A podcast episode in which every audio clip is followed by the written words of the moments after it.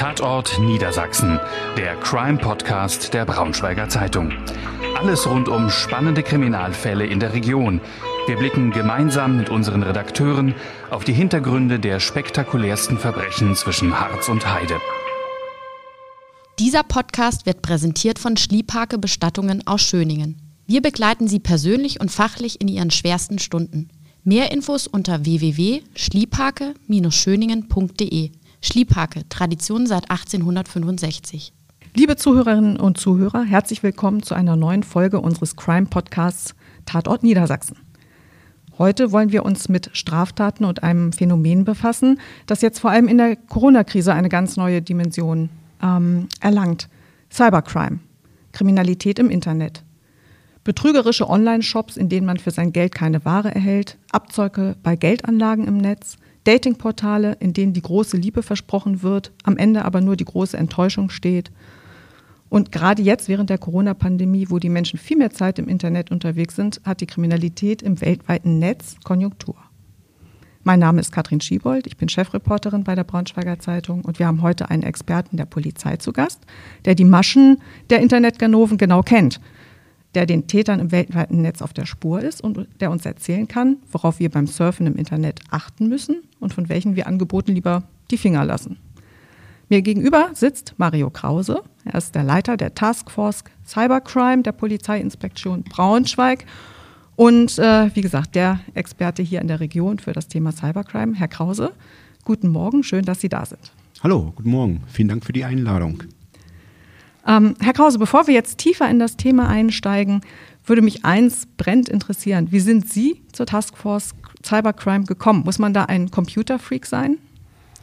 Das könnte man denken, ja. Tatsächlich bin ich überhaupt gar kein Computerfreak. Also ich würde mich zumindest selbst so nicht bezeichnen. Ähm, Im Jahr 2016 ist die Abteilung gegründet worden. Da wurde auf politischer Ebene ähm, entschieden, dass man aktiver gegen Cybercrime vorgehen möchte, hat dann die sogenannten Taskforce in Cybercrime eingerichtet. Da war eine Stelle frei und dann habe ich mich äh, dahin beworben. Natürlich habe ich schon ein gewisses ähm, Interesse an diesem Thema, kann aber jetzt zum Beispiel selbst gar nicht programmieren. Das ist aber auch gar nicht so wichtig in meiner Funktion, denn äh, wir haben bei uns in der Abteilung mittlerweile Programmierer, Informatiker, ähm, also wir haben eine sehr große Bandbreite an äh, Qualitäten, Qualifikationen, die bei uns äh, die Mitarbeiter mitbringen. Und ich glaube, wir sind da mittlerweile ganz gut aufgestellt. Wie viele äh, arbeiten denn in Ihrem Team dann zusammen? Im Moment ähm, sind wir, haben wir den einen Leiter in meiner Funktion, also das bin ich. Dann haben wir zwölf Ermittler Grad und drei IT-Spezialisten. Wir sind aber auch dabei, das äh, noch weiter aufzubauen. Also äh, wir nehmen da schon fast so eine äh, Vorreiterrolle in ganz Niedersachsen ein. Ähm, unser Polizeipräsident und unsere Vizepräsident, die sind da äh, sehr hinterher, was wir auch gut finden. Und ähm, wir werden einen Personalzuwachs in den nächsten Monaten erleben, der äh, nochmal richtig positiv ist, so dass wir am Ende und ähm, am Ende, für uns gedanklich am Ende im Herbst mit einer Personalstärke so um die 20 bis äh, 23 Mitarbeitern sein werden. Das Thema wird ja auch immer wichtiger, dem wird ja dann eben wahrscheinlich auch entsprechend Rechnung getragen. Ähm, wie viele Taskforces gibt es überhaupt? Hat jede Polizeiinspektion solch eine Taskforce oder wie ist das ähm, hier organisiert in Niedersachsen? Mhm. Also wir haben in Niedersachsen äh, verschiedene Polizeidirektionen. Äh, wir gehören jetzt erstmal zur Polizeidirektion Braunschweig. Die Polizeidirektion Braunschweig erstreckt sich ähm, von Gifhorn bis äh, in den Harz, bis Goslar in dem Bereich und von Peine bis Helmstedt. Dazwischen untergliedert ist dann die Polizeidirektion Braunschweig nochmal in einzelne Inspektionen. Und ähm, wir gehören jetzt im Moment ähm, zur zentralen Kriminalinspektion. Äh, das heißt, wir sind so ein bisschen ähm, in der Mitte irgendwo. Äh, wir sind für alle ähm, Regionen, die zur Polizeidirektion äh, Braunschweig gehören, zuständig. Äh, eigentlich war es so angedacht äh, aus dem Innenministerium, dass man in jeder Polizeidirektion zwei Cybercrime Taskforce Einheiten hat. Da findet jetzt auch gerade ein Wandel statt. Die Polizei Niedersachsen ist gerade in einer strategischen Umorganisation und ähm, es wird so sein, perspektivisch, ähm, zumindest ist das in der Planung und ich glaube, da bin ich auch ganz zuversichtlich, dass das so umgesetzt werden wird, dass in jeder Polizeidirektion ein Fachkommissariat Cybercrime eingerichtet werden wird. Denn Taskforce ist ja eigentlich erstmal eine Übergangslösung. Ähm, und jetzt wird das dann viel, viel konkreter. Und da sind wir in diesem Jahr dran, also die Politik insbesondere. Und ähm, da ist noch sehr viel Bewegung mhm. drin. Kriminalität im Internet, das ist ja ein ganz weites Feld. Ähm, und wir könnten hier wahrscheinlich locker einen Tag oder zwei sitzen und kämen immer noch nicht, äh, das Thema wäre immer noch nicht abgearbeitet. Picken wir uns einfach mal ein paar Beispiele heraus ähm, und sprechen über Phänomene, die Sie gerade besonders beschäftigen. Äh, zum Beispiel derzeit warnen Polizei und auch die Verbraucherzentralen vermehrt vor Abzocke bei Geldanlagen im Netz. Betrüger nutzen offenbar unter anderem den Höhenflug der Kryptowährung, also das sind ja diese digitalen Zahlungsmittel im Netz, ähm, um den großen Reibach zu machen. Und äh, im Internet finden sich zum Beispiel auch Artikel, in denen Prominente wie Günter Jauch für Bitcoin-Anlagen werben.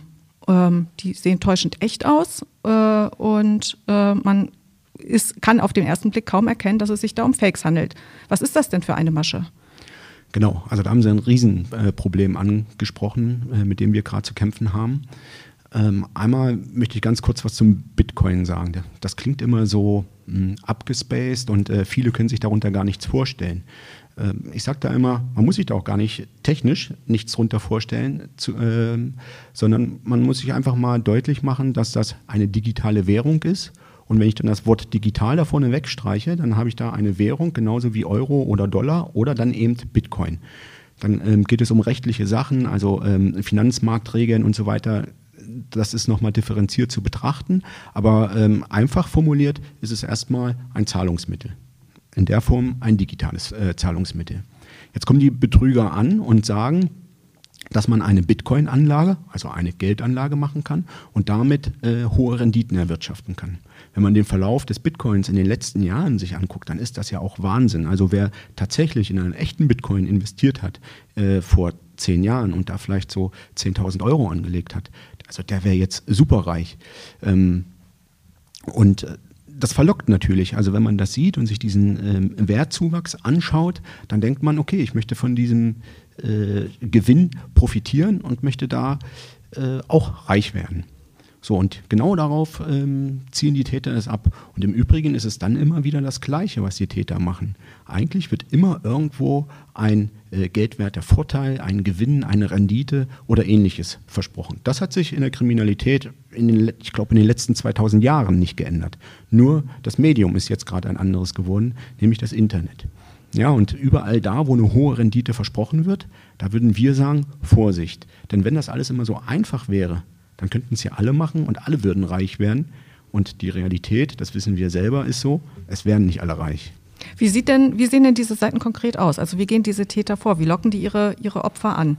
Mhm. Also man hat äh, sehr gut aussehende Werbeseiten, Sie hatten das eben schon gesagt, ähm, mit Prominenten hintergeschalten, zum Beispiel Günter Jauch, Dieter Bohlen, die haben damit gar nichts zu tun.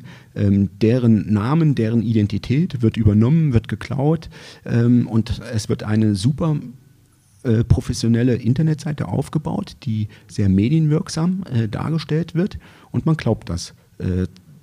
Im ersten Moment. Dann mit so Schlagzeilen, ähm, Sendung bei Höhle der Löwen wurde, ähm, äh, wird nicht ausgestrahlt, weil die Rendite äh, viel zu hoch ist und äh, man den Finanzmarkt nicht auseinander dividieren möchte oder oder oder. Ähm, das heißt also, als, als schlicht Nutzer und ähm, schlicht Anleger habe ich wirklich Schwierigkeiten, so eine Seite zu erkennen, weil die echt professionell aussieht und äh, mit den Prominenten, scheinbar Prominenten, die da im Hintergrund werben, ähm, absolut seriös wirken. Wenn man jetzt also so eine Seite sieht ähm, und sich denkt, ja, da lege ich erstmal ein bisschen Geld an, dann fangen die Betrüger in der Regel auch mit kleinen Beträgen an so ähm, 250 Euro. Dann legt man diese 250 Euro da an, bekommt einen Online-Zugang. Das sieht aus, wie wenn ich ähm, beim Online-Banking, also wenn ich eine, eine Bank habe, ein, ein Bankkonto angelegt habe, äh, beim Online-Banking. Und dann äh, simulieren die Betrüger ähm, Kursentwicklungen, die sich sogar am realen Markt nachvollziehen lassen. Also da sind Programme im Hintergrund geschalten, die ähm, das sehr real, sehr echt äh, simulieren. Und wenn man dann diese Kursgewinne sieht, dann ist man natürlich ich sage jetzt mal, angefixt. Und wenn man innerhalb von wenigen Tagen eine Rendite von 8%, 10, 12, 15 Prozent hat, äh, dann kriegt man den Anruf von den äh, Betrügern, dass man doch 1000 Euro nachschieben soll, 2000 Euro äh, und so weiter. Das wird äh, immer gestaffelt gemacht, es wird immer äh, stückweise mehr. Also am Anfang schiebt man 1000 Euro nach, dann guckt man wieder auf die Rendite, äh, dann hat man auf einmal ähm, einen Vermögensgewinn von 1500 Euro, dann kriegt man wieder einen äh, Anruf und sagt, Mensch, wenn du jetzt 10.000 Euro anlegen würdest, dann äh, stell dir mal vor, wie viel Geld du dann hättest. Also man so. gerät in so einen Sog, dass man dann immer weiter und höher und mehr dann eben auch haben möchte. Und äh, was passiert aber dann, wenn man irgendwann sagt, jetzt reicht es mir vielleicht, ich möchte jetzt mein Geld haben? Genau, wenn Sie dann die große Traumreise zum Beispiel machen wollen oder ähm, sich einen Pool bauen wollen von Ihrem vielen Geld, was Sie da erwirtschaftet haben, äh, rufen sie dort an und sagen halt, sie möchten die äh, Auszahlung haben, dann werden sie erstmal hingehalten. Dann ähm, kommen Ausreden, dass sie noch irgendwelche ähm, Personalausweisdaten zum Beispiel schicken müssen, dass sie äh, ein Referenzkonto angeben müssen, obwohl sie das schon lange gemacht haben. Also da kommen fadenscheinlichste Ausreden, ähm, warum sie ihr Geld gerade im Moment nicht ausgezahlt bekommen. Äh, und dieser Prozess, der dauert und dauert und dauert und sie werden nie ihr Geld bekommen.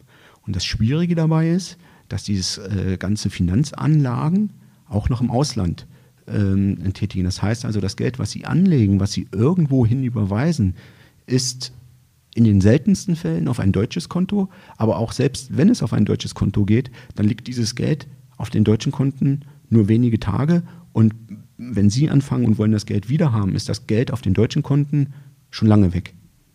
Wer sind denn, weiß man etwas, wer sind die Betreiber dieser Plattform? Hm? Also äh, wir haben da schon unsere Vermutungen. Es ist schwierig, gerade dort zu ermitteln. Ich habe das gerade mit den Konten ähm, schon mal angerissen. Die Konten hm, sind auf der ganzen Welt verteilt. Das heißt, ähm, wenn bei uns liegen mittlerweile ganz, ganz viele Anzeigen vor äh, und wir haben tatsächlich kaum gleiche Konten. Das heißt also, bei äh, 100 Geschädigten haben wir 100 verschiedene Konten und hunderte verschiedene Konten, nicht nur in einem Land, sondern äh, in ganz Europa verteilt.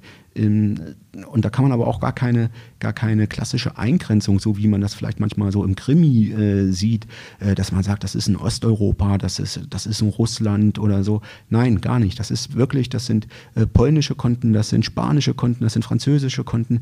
Also das ist, dahinter steht eine, eine Riesenindustrie und äh, die Täter dahinter, ähm, ja, da arbeiten wir dran, um die zu identifizieren. Im Moment kann ich dazu noch keine Aussage machen, weil es einfach zu komplex ist ähm, äh, und das ist hochkriminell. Ähm, wenn also hohe oder große Renditen und finanzielle Vorteile im Raum stehen, da sagen Sie, da sollte man generell wachsam sein. Also ganz vorsichtig bei solchen Angeboten schon per se ähm, lieber erstmal die Finger davon lassen. Genau. Im Prinzip haben wir äh, ja immer das gleiche Prinzip. Wir haben das bei diesen Geldanlagen, äh, wenn man da eine hohe Rendite hat. Wir haben das bei den Fake-Shops, da sind die Angebote für Waren, das sind Knallerpreise. Äh, da freut man sich, dass man äh, so ein super Angebot hat. Also immer wenn bei Ihnen im, im Kopf, ich sage das jetzt mal so ein bisschen salopp, das Belohnungssystem angeht und Sie sagen, hier habe ich jetzt ein Schnäppchen gemacht, dann sollten Sie eigentlich bösgläubig werden und äh, sich selber hinterfragen, kann das denn alles so sein? Wie es ist. Sie hatten gerade eben diese Fake-Shops angesprochen. Das ist ja gerade jetzt auch eben während der Corona-Zeit ein großes Problem, dass immer mehr Fake-Shops ja auch auftreten, die mit wahnsinnigen, Sie hatten es gerade gesagt, wahnsinnigen Angeboten locken, ähm, zu Schnäppchenpreisen.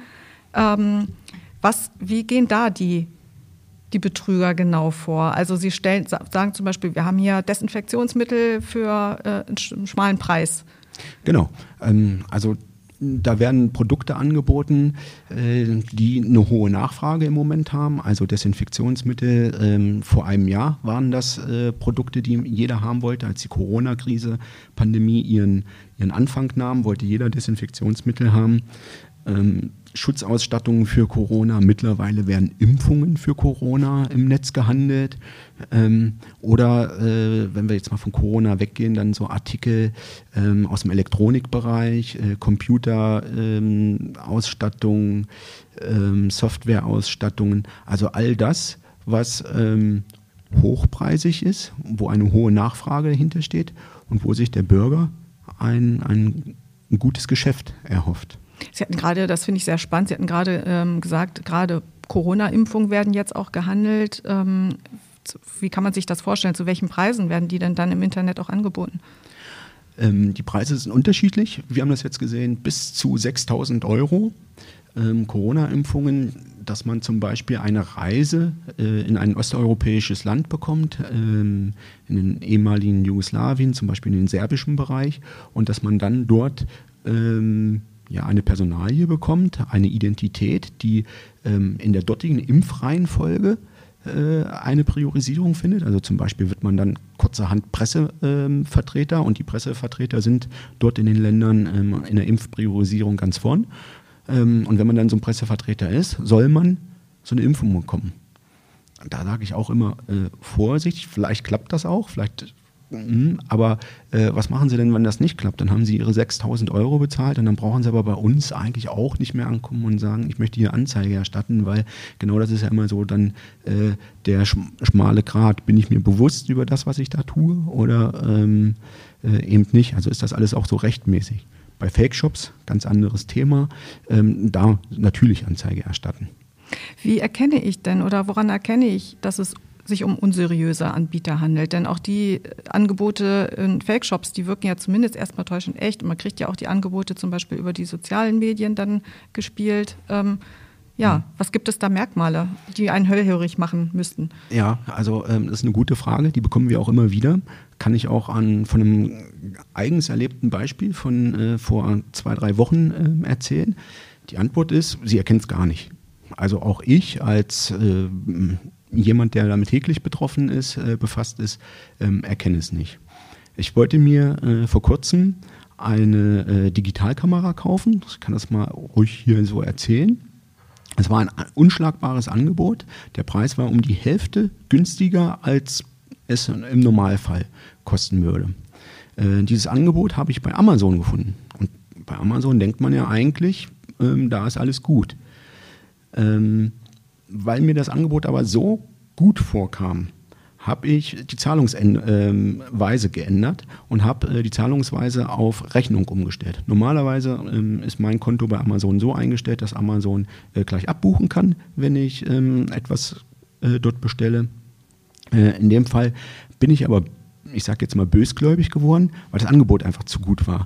Und ähm, das ist eigentlich der einzige Punkt, wo ich sage, hier, ähm, da können Sie es vielleicht erkennen ähm, wenn die Rendite zu groß ist, wenn das Angebot zu gut ist, als wahr zu sein, seien Sie vorsichtig. Ich habe das ähm, auf Rechnungszahlung umgestellt. Äh, erfahrungsgemäß ist es auch immer so, dass die Betrüger, dass äh, solche Angebote kurz vorm Wochenende rauskommen. Donnerstag, Freitag oder dann am Wochenende Samstag, weil dann äh, viele äh, Mitarbeiter bei der Polizei, bei, äh, bei Amazon, ähm, also da, wo die Shops sind, äh, nicht erreichbar sind, sodass sie keine Möglichkeit haben, im ersten Impuls zumindest nachzufragen, ähm, ist das alles plausibel, ist das alles richtig. Ähm, ich hatte das an einem Samstag bestellt, habe dann an einem Sonntag eine E-Mail bekommen, dass das der Kauf auf Rechnung so nicht funktioniert, dass das, äh, weil das Angebot so äh, super ist und ich solle doch bitte meine Kreditkartendaten hinschicken.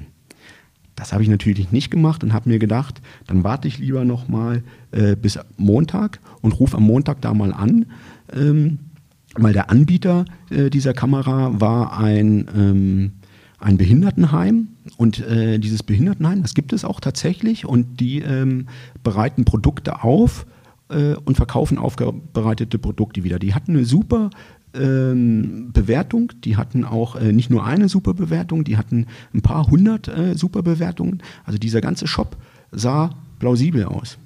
Als ich dann äh, dort angerufen habe in dieser Behindertenwerkstatt und gefragt habe, ob denn diese Kamera da äh, zu kaufen ist, ähm, da äh, ja, kam schon das ganze Leid der Mitarbeiterin, die tat mir auch schon leid, äh, als ich da angerufen habe, weil sie sich gleich entschuldigte und sagte, dass sie gehackt worden ist.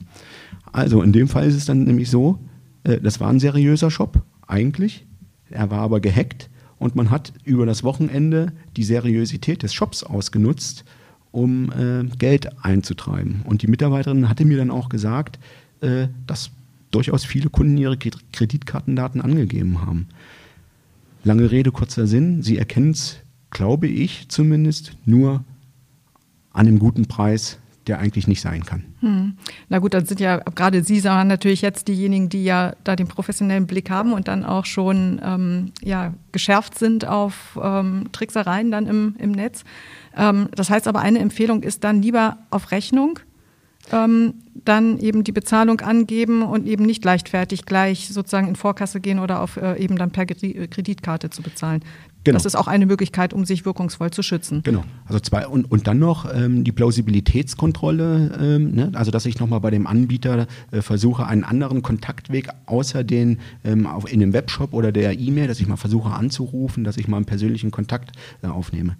Ist nicht immer ein Garant dafür. Äh, wenn ich zu dem Beispiel der Bitcoins komme, wenn Sie da anrufen, da kriegen Sie auch tatsächlich äh, Kundenberater Da, da, gibt es ganze Callcenter, die äh, damit beschäftigt sind, die Anrufe entgegenzunehmen und plausible Erklärungen zu geben, warum das alles so gut ist, äh, wie es dargestellt wird. Aber äh, trotzdem, Sie haben es richtig zusammengefasst, ähm, Kauf auf Rechnung, und versuchen sie Kontakt aufzunehmen und versuchen sie das nochmal, ähm, ich sage immer so, so gegen zu prüfen. Versuchen sie nochmal so einen zweiten Blickwinkel drauf zu machen. Geben Sie das mal beim, äh, im Internet ein. Geben Sie mal äh, ein, wenn Sie so eine Bitcoin-Anlage haben und das Unternehmen dazu und dann noch das Stichwort Erfahrung äh, zum Beispiel. Dann kriegen Sie schon, schon oft ganz, ganz viele Hinweise. Mhm. Ich möchte vielleicht noch auf ein Beispiel zu sprechen kommen, weil das jetzt ja auch gerade viele, vielleicht auch kleine Unternehmen betrifft. Das ist der Missbrauch bei den ähm, Soforthilfen, die Bund und Länder äh, für gebeutelte Unternehmen in der Corona-Krise ja jetzt zur Verfügung stellen. Und Kriminelle versuchen ja auch mit ähm, Fake-Websites ähm, Daten von, von Antragstellern ähm, zu erbeuten, die ja dringend auf die öffentliche Hilfe auch angewiesen sind. Ähm, wie läuft das ab? Riesenproblem. Das läuft sehr differenziert ab. Ähm, ich glaube, da haben wir auch äh, staatlich, also ein ganz, ganz, ganz großes Problem, weil wir äh, mehrere Geschädigte haben. Einmal wir als Steuerzahler, die so, Soforthilfen ja irgendwie ähm, am Ende bezahlen müssen. Äh, wir sind die Geschädigten. Es sind die, die Geschädigten, die den Antrag stellen und am Ende gar kein Geld bekommen. Die Kriminellen programmieren zum Teil Webseiten, die aussehen, als ob sie von einer staatlichen Einrichtung sind, von einem äh, Bundesland äh, sind, wo man den Antrag stellen kann, klauen dort an der Stelle dann ähm, die Antragsdaten und stellen mit den abgefischten, geklauten Antragsdaten selber einen Antrag. Und dann sind sie als Antragsteller zweimal geschädigt. Einmal, sie kriegen die Soforthilfe nicht, obwohl die absolut notwendig ist in der heutigen Zeit. Das ist ja echt schwierig gerade. Äh, und mit ihren Daten wird auch noch Missbrauch äh, betrieben. Jetzt im Moment wird der Missbrauch dann äh, betrieben, also im aktuellen. Sie kriegen, wenn Sie Pech haben, sogar nach einem Verfahren an Hals wegen Subventionsbetrug und können eigentlich gar nichts dafür. Und Ihre Daten sind trotzdem weg. Also ich will mir gar nicht ausmalen, was mit den Daten nach all, ähm, wenn wir diese Corona-Pandemie irgendwann hoffentlich mal überstanden haben, was dann mit den Daten passiert. Ähm, also da haben wir ganz große Bauchschmerzen mit. Mhm. Eine ganz miese Masche. Ähm, man sieht ja jetzt, Sie haben es mit wahnsinnig komplexen Systemen zu tun. Ähm, es gibt ja in der Regel nicht nur den einen Täter, der sich durch eine raffinierte Betrugsmasche ausdenkt und die auch technisch umsetzt, sondern ein Geflecht aus ganz vielen Tätern, aus kriminellen Dienstleistern, die sich da tummeln ähm, und die sich ja auch zum Teil nur digital kennen. Ähm, wie gehen Sie denn bei den Ermittlungen überhaupt vor? Hm. Ähm, also Sie haben es richtig formuliert. Ich würde es vielleicht noch mal ganz kurz ähm, versuchen zu erklären, was da überhaupt für eine Struktur hinter ist. Zunächst einmal ähm, der Gedanke, dass wir davon ausgehen, also wir als Ermittlungsbehörden, und da kann ich aber auch äh, für weltweit die Ermittlungsbehörden sprechen, dass wir davon ausgehen, dass man mit Cybercrime seit 2003 mehr Geld verdient als mit dem Drogenhandel. Nur mal um so eine, ähm, äh, eine Vorstellung zu bekommen, in welchen Dimensionen wir uns bewegen. Allein in Deutschland wird pro Jahr ein Schaden durch Cybercrime von 110 Milliarden Euro äh, produziert.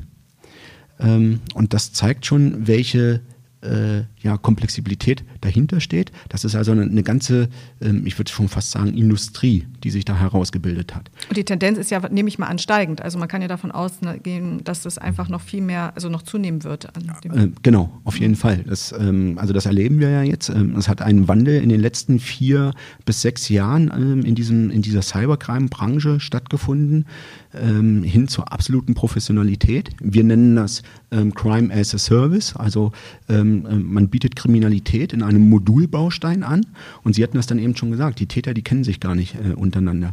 Wenn ich jetzt zum Beispiel ähm, so eine Corona-Soforthilfe beantragen möchte und ich weiß gar nicht, wie das geht, dann ähm, setze ich mich halt ähm, an meinen Rechner, gehe in das Internet, ähm, gehe in irgendwelche Foren, also nicht in irgendwelche, schon in spezielle Foren, wo ich weiß, dass da diese Kriminalität angeboten wird und frage da einfach mal nach, wer kann mir eine Software programmieren, die so aussieht oder eine Internetseite, bleiben wir mal bei einer Internetseite, wer kann mir eine Internetseite programmieren, die so aussieht, ähm, wie eine staatliche Internetseite, so dass ich die anbieten kann, damit irgendjemand bei mir, also bei dem äh, derjenige, der die halt anbietet, äh, die Soforthilfe beantragt. So, dann melden sich da irgend, äh, melden sich Programmierer in diesem Forum und sagen, ich kann das machen, kostet 5000 Euro. Dann bezahlt man die 5000 Euro, dann habe ich die Internetseite. So, dann äh, stelle ich in diesem Forum die nächste Frage und sage, wer kann denn mir diese Internetseite im Internet auch tatsächlich anbieten. Also ein Provider, äh, so dass sie auffindbar ist. Und ähm, wenn ich bei Google Soforthilfe eingebe, dass ich das als äh, Suchmerkmal äh, in den obersten Zeilen finde. Ähm, dann sagt auch wieder jemand, ja, ich kann das, kostet, keine Ahnung, äh, 3000 Euro. Und so geht das immer weiter. Äh, wenn Sie dann das Geld haben, also äh, wenn jemand die Soforthilfen beantragt und Sie haben diese Personalie, dann stellen Sie wieder die Frage in dem Forum, wer kann denn mir das Geld einsammeln für die Soforthilfe? Das heißt also, Sie als Täter haben äh, die Vorstellung, wie Sie diesen Soforthilfebetrug ähm, durchführen wollen und Sie koordinieren eigentlich nur wie so eine Spinne im Netz die, ähm, die einzelnen Handwerksschritte, so will ich es mal ausdrücken. und ähm, sie werden gar nicht aktiv tätig. Also sie tauchen im klassischen Sinne der Verbrecherbekämpfung äh, gar nicht so auf, sondern sie sind ähm, ja, der, der, Vermittler der einzelnen Dienstleistungen. Und die Dienstleister untereinander, die kennen sich gar nicht. Jetzt haben Sie ja gerade gefragt, wie gehen wir vor bei den Ermittlungen? Genau das macht es äh, so schwierig. Wenn wir jemanden haben, der das Geld zum Beispiel abholt, dann nennen wir den Finanzagenten. Wenn wir den festnehmen, den Finanzagenten, dann kann der uns nur sagen, ich weiß es nicht. Ich habe den Auftrag aus dem Netz bekommen. Äh, der Auftraggeber heißt Donald Duck, also hat irgendeinen Nickname und ähm, ich sollte das Geld auf ein Konto äh, in, auf den Cayman Islands äh, überweisen. Dann können wir im ersten Moment erstmal denken, ja, der erzählt uns eine Geschichte, weil bisher ist es traditionell so, Verbrecher kennen sich, ne, die Verbrecherbande. Aber nein, das ist keine Geschichte, das ist Realität. Die kennen sich wirklich nicht. Also unsere Ermittlungen werden äh, sehr komplex und wir müssen ein umfassendes Netz spannen der äh, Ermittlungsarbeit und, ähm, und müssen versuchen, ähm, all diese Zusammenhänge zu erkennen und zueinander zu bringen. Zumal ja auch die Spuren noch meistens ins Ausland führen. Sie hatten es ja auch vorhin schon mal angesprochen. Das heißt, Sie haben ja dann auch müssen sehr eng zusammenarbeiten mit ähm, Polizeibehörden im Ausland, mit Europol, mit Interpol. Das macht das Ganze ja noch mal viel komplizierter und komplexer. Genau. Ähm, und das ist eine Dynamik, die ähm, schon herausfordernd ist. Also die digitale Welt ist ja sehr schnelllebig, die äh, Kriminalität in der digitalen Welt ist äh, sehr schnelllebig und auf der anderen Seite haben wir überall souveräne Staaten und die souveränen Staaten haben äh, souveräne Se Gesetzgebungen, was ja auch absolut in Ordnung ist. So und jetzt kommen wir aber ähm, mit souveränen Staaten, die sind schwerfälliger. Wir sehen das jetzt auch in der Bewältigung der Corona-Krise, wenn wir ähm, äh, nun mal sehen, die Regeln in Europa zwischen den einzelnen Ländern ähm, äh, zu den Corona-Regeln, wie bekommt man die Pandemie im Griff, ist ein gutes äh, plastisches äh, Beispiel. Und für uns ist es im Prinzip genauso äh, erlebbar. Die Taten, die sind ruckzuck passiert, die sind innerhalb von wenigen Stunden abgewickelt. Und dann müssen wir aber mit allen souveränen Staaten in Kontakt treten, müssen die Rechte Rechtmäßigkeit prüfen, müssen gucken, ähm, ist die Tat, die bei uns in Deutschland strafbar ist, ist die in dem anderen Land, wo der Täter gegebenenfalls sitzt, ähm, strafbar. Äh, dann sitzen die Täter ja nicht nur in einem Land, die Finanzagenten sitzen meinetwegen in, in äh, Frankreich, der Programmierer sitzt meinetwegen in äh, Großbritannien und ähm, der Provider, also der, der die äh, ganzen Sachen zur Verfügung stellt, ins Netz hochlädt, äh, äh, der sitzt in Spanien. Und wir müssen jetzt alle Länder miteinander ko äh, koordinieren. Das gelingt auch. Wir sind da auf einem sehr, sehr guten Weg. Aber da müssen wir auch selbstkritisch sein. Wir sind natürlich nicht so schnell wie die Taten in ihrer Ausführung. Wie oft kommt es denn tatsächlich vor, dass Sie dann den Internetbetrügern auf die Spur kommen? Also, dass man ihnen tatsächlich auch so einen Betrug dann nachweisen kann und Sie dann auch tatsächlich die, die Täter in ihre Fänge dann geraten? Mhm. Ähm, schwierige Frage. Ähm, die ist deswegen so schwierig, weil äh, wenn wir die Kapazität haben, dass, also die personelle Kapazität und uns ein äh, Phänomen annehmen können und ähm, in dieses Phänomen tief einsteigen können, dann ist die ähm, Wahrscheinlichkeit, dass wir dort zum Erfolg kommen, sehr hoch. Also die würde ich jetzt persönlich, ohne dass ich es wissenschaftlich äh, begründen kann, bei über 80 Prozent einschätzen. Ähm, so ein Verfahren ist aber langwierig. Ähm, ich habe das gerade eben alles schon beschrieben. Äh, und Sie können mal davon ausgehen, dass wir so anderthalb bis zwei Jahre brauchen, äh, vom Anfang bis zum Ende, um so ein Verfahren, äh, ich sage das jetzt mal ganz einfach, rund zu machen. Also bis man eine Festnahme eines Täters dabei hat. Das ist aber eine Kapazitätsfrage, weil es sind so viele Straftaten, so viele Mitarbeiter haben wir gar nicht. Und ich glaube, ähm, jetzt könnte man sagen, ja, dann schafft doch einfach so viele Stellen und äh, so viele Mitarbeiter. Aber ich glaube, das ist äh, so komplex und äh, so vielfältig, dann müssten wir Zehntausende von Mitarbeitern haben. Vielleicht einfach, um ein paar Straftaten mal zu nennen. Wir haben es ja mit Betrug zu tun, wir haben es mit Diebstahl zu tun, möglicherweise. Wir haben, vielleicht nennen Sie vielleicht einfach mal so ein bisschen, mit welchen Straftaten Sie an sich schon vielleicht eben sich beschäftigen müssen. Also ähm, es ist eigentlich äh, in der, in der ähm, Masse ist es der Betrug. Das hört sich erstmal ähm, wenig an, ist aber tatsächlich sehr, sehr viel. Also der Computerbetrug. Dann haben wir den äh, Warenkreditbetrug äh, für den Fake-Shops äh, zum Beispiel. Dann haben wir im Online-Banking, ähm, also Online-Banking, da ist ganz oft der Computerbetrug mit ähm, äh, äh, drunter erfasst. Das heißt also, wenn ich irgendeine Online-Banking-Identität ähm, ja, klaue und dann äh, Geld abziehe. Ähm, Corona-Hilfen, das sind jetzt gerade äh, äh, Subventionsbetrug. Also im Kern immer äh, irgendwelche Betrugsstraftaten und in Kombination mit Geldwäsche. Also ähm, wir reden da wirklich von Millionen. Das ist, ähm, das ist echt viel.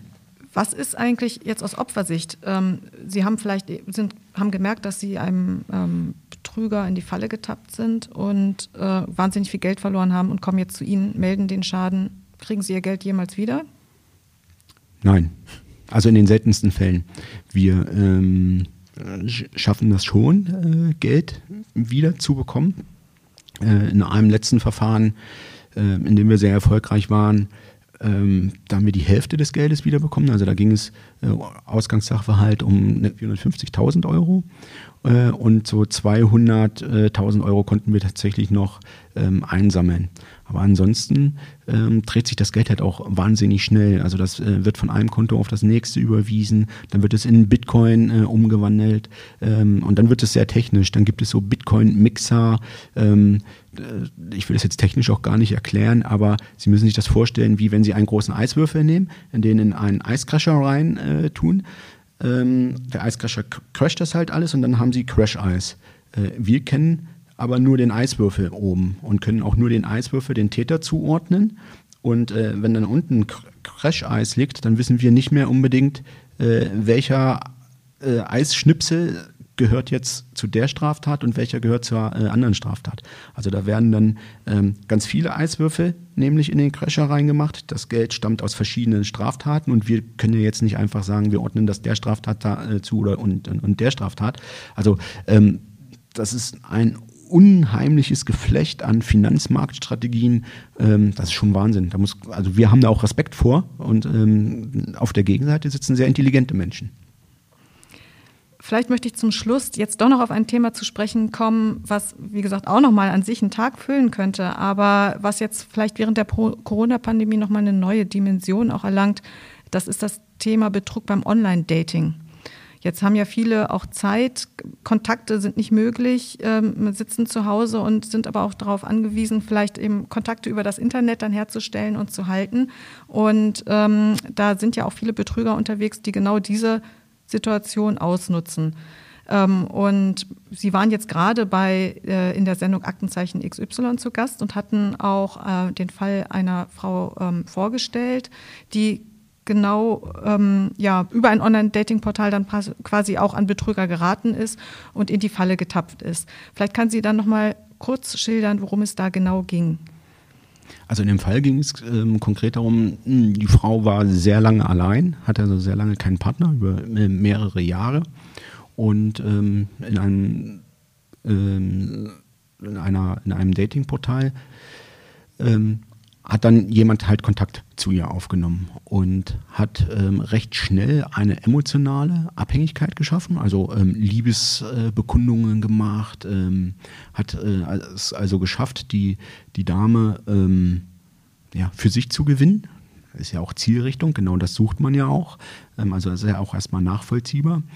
Ähm, und hat dann aber angefangen, äh, auch nach Geld zu fragen. Und, und das Geld hatte, äh, diese Fragen nach Geld waren in langen Geschichten vorbereitet, sodass sie auch plausibel klangen, diese ganzen ähm, Anfragen nach Geld. Und weil das jetzt die große Liebe war und man endlich jemanden gefunden hat, mit dem man ja irgendwann mal zusammen sein möchte, äh, hat die Dame auch im, im, ja, im guten Wissen und Gewissen das Geld auch an den äh, Gegenüber gezahlt. Und äh, leider hatte der aber nie die Absicht, sich ähm, wirklich zu verlieben, sondern ähm, ja, hat es nur auf das Geld abgesehen. Und das ist äh, sehr häufig. Ähm, und das haben wir aber auch nicht nur bei Frauen, also dass Frauen auf Männer hereinfallen. Ähm, die Männer, die dann äh, dort scheinbar als potenzielle ähm, Partner auftreten, das sind oft so Geschäftsmänner oder ähm, Soldaten. Also äh, da werden Bilder äh, ausgetauscht mit, mit äh, Männern, die im Anzug äh, sehr adrett aussehen, sehr, sehr, sehr einen hohen Status suggerieren äh, oder eben Soldaten, die in einer Uniform dort ähm, auftreten, was also schon Eindruck erstmal macht und ähm, toll aussieht. Umgedreht haben wir das bei äh, Männern, die Frauen suchen auch. Da gibt es dann äh, Bilder von insbesondere jungen Frauen, die leicht bekleidet äh, sind, die, die ein gewisses Sexappeal haben und ausstrahlen.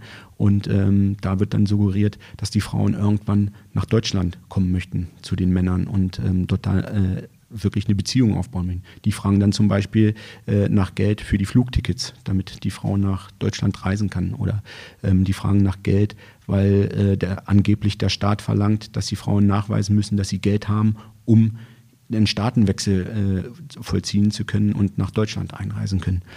Also das ist auch sehr perfide, das ist ähm, richtig schlimm, was da äh, passiert. Und da wird auch so viel Geld abgezockt von Menschen, die ja eigentlich nur eine Sehnsucht haben äh, nach Zweisamkeit. Und ähm, diese Sehnsucht wird sowas von ausgenutzt, das ist schon böse. Die Täter verstehen es ja auch sehr geschickt, das Vertrauen aufzubauen, so dass man jetzt auch gar nicht sagen kann, ähm, naja, das ist relativ schnell erkennbar, dass dort ähm, gleich auch ein Missbrauch ähm, im, im, Raum steht. Ähm, gibt es da sonst irgendwie ein bestimmtes Muster? Sind einige anfälliger ähm, für Betrug eben auf, auf diesem Wege als andere? Was hm. sind Ihre Erfahrungen? Also äh, bestimmte Muster ja, äh, in der Art und Weise der ähm, äh, Darstellung des Gegenübers, also so wie ich es gerade gesagt hatte, äh, wenn ein, ein äh, potenzieller männlicher Partner einen hohen Status äh, suggeriert, dann müsste man schon, sollte man schon aufmerksam werden.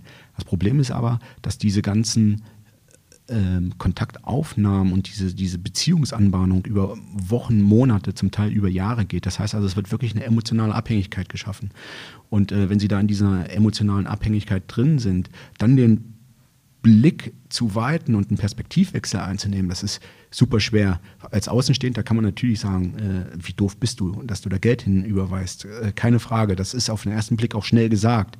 Aber wenn, sie, wenn man sich das anguckt, über wie viele äh, Zeit, also über wie viele Monate das aufgebaut wird, dieses ganze Konzept, dann ähm, ist das schwierig. Ähm, eine Signalwirkung sollte es äh, haben, wenn es um Geld geht. Und dann sind wir, da merken Sie schon, da drehen wir uns im Kreis. Das ist äh, überall das Gleiche, immer wenn es um Geld geht. Da würde ich dann sagen, hier muss man aufmerksam werden.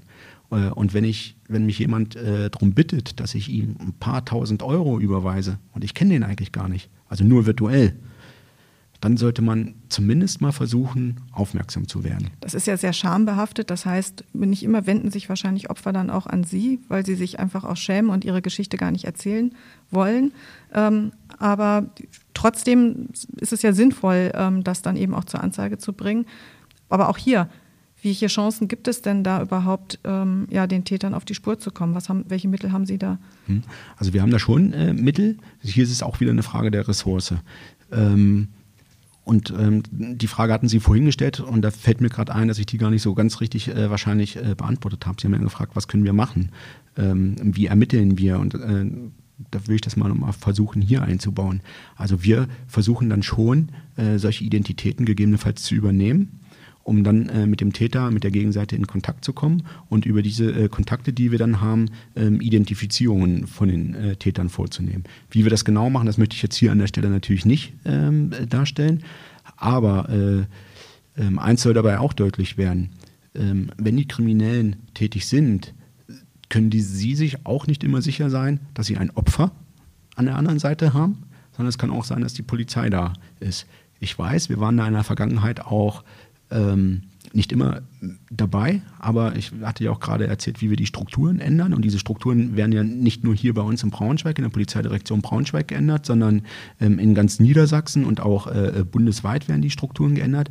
Und ich glaube auch, dass da die Ermittlungsbehörden insgesamt auf, richtig, auf dem richtigen Weg sind und dass ähm, das in der, in der Zukunft auch immer schwieriger wird, also dass wir irgendwann auch äh, auf Augenhöhe mit den Tätern da äh, agieren. Und ähm, ja, wenn die Täter sich dann nicht sicher sein können, ob das jetzt ein Opfer ist auf der Gegenseite oder eben ein äh, Polizist, ein Ermittler, dann ähm, ja, sind wir schon auf einem guten Weg. Mhm. Ja, man sieht, es ist eigentlich ein Fass ohne Boden. Ähm, und es entwickeln sich ja auch immer neue Betrugsmaschen, sodass wir wahrscheinlich vielleicht auch im nächsten Jahr hier wieder sitzen können und uns über die neuesten, ähm, über die neuesten Tricks und Maschen der Betrüger unterhalten können. Vielleicht ganz zum Schluss auch noch wirklich ganz kurz und knapp gefasst von Ihnen die dringenden Appelle an an die Bürger, an diejenigen, die möglicherweise eben auch und auch leicht, wie wir gesehen haben, Opfer von Internetbetrug werden könnten.